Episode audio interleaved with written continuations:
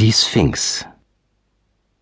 Damals, zu jener Zeit, als New York von der grauenvollen Cholera heimgesucht wurde, war ich nur zu gerne der Einladung eines meiner Verwandten gefolgt, mit ihm zwei Wochen in der Einsamkeit seines Landhauses über den Ufern des Hudson zu verbringen. Wir fanden dort all das vor, was Sommertage auf dem Lande zu einem so einzigartigen Genuss macht. Und mit Wanderungen durch die weiten Wälder mit Zeichnen, mit Bootspartien, mit Angeln und Baden, vor allem mit Musik und Büchern wäre die Zeit mehr als angenehm verflogen, wären da nicht jeden Morgen die grässlichen Hiobsbotschaften gewesen, die uns beide aus der Stadt mit den vielen Menschen erreichten. Nicht ein Tag, an dem wir nicht vom Tode eines guten Bekannten erfuhren. Dann, als das Unheil seinen vollen Lauf nahm, hatten wir uns damit abzufinden, fast Tag für Tag dem Verlust eines engen Freundes entgegenzusehen.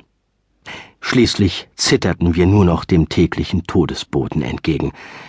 Ja, selbst die Luft, die von dort unten aus dem Süden wehte, schien den Leichengeruch mit sich zu führen. Diese lähmenden Botschaften des Todes legten sich allmählich wie Schleier über meine Seele. Ich konnte bald von nichts anderem mehr reden, an nichts anderes mehr denken und nichts anderes erfüllte nachts meine Träume. Dagegen war mein Gastgeber eine weniger sensible Natur, und er bemühte sich von Herzen, obwohl selbst von düsteren Gedanken niedergedrückt, meine Ängste zu verscheuchen. Sein scharf ausgebildeter Intellekt ließ sich von Emotionen jeglicher Art in keiner Weise beeindrucken, Wohl musste er die faktische Existenz des Schrecklichen akzeptieren. Allein für die Schatten, die der Schrecken warf, ging ihm jeder Sinn ab.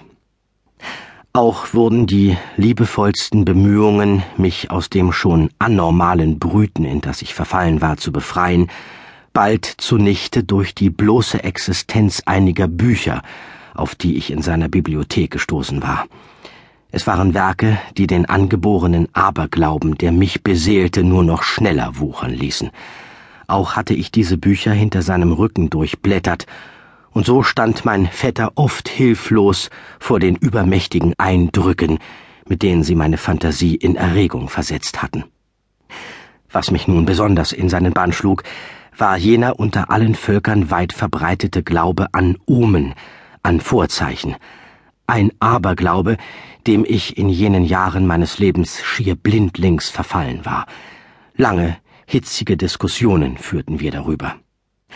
Und wenn mein Vetter behauptete, ein Aberglaube dieser Art entbehre jeglicher fassbaren Grundlage, so hielt ich dagegen, dass Vorstellungen, die in den tiefsten Schichten der Volksseele verwurzelt seien, die wie von selbst, ohne irgendwie suggeriert zu werden, aus jenen Tiefen aufsteigen, dass ihnen ein unverkennbarer Kern von Wahrheit innewohne und dass man deshalb gar nicht anders könne, als sie sehr ernst zu nehmen.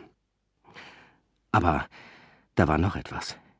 Denn bald nach meiner Ankunft in jenem Landhaus stieß mir etwas so völlig Unerklärliches, etwas so Ungeheuerliches zu, dass kein Mensch mir verdenken wird, wenn ich in ihm den Vorboten des Grauens erblickte. Ich war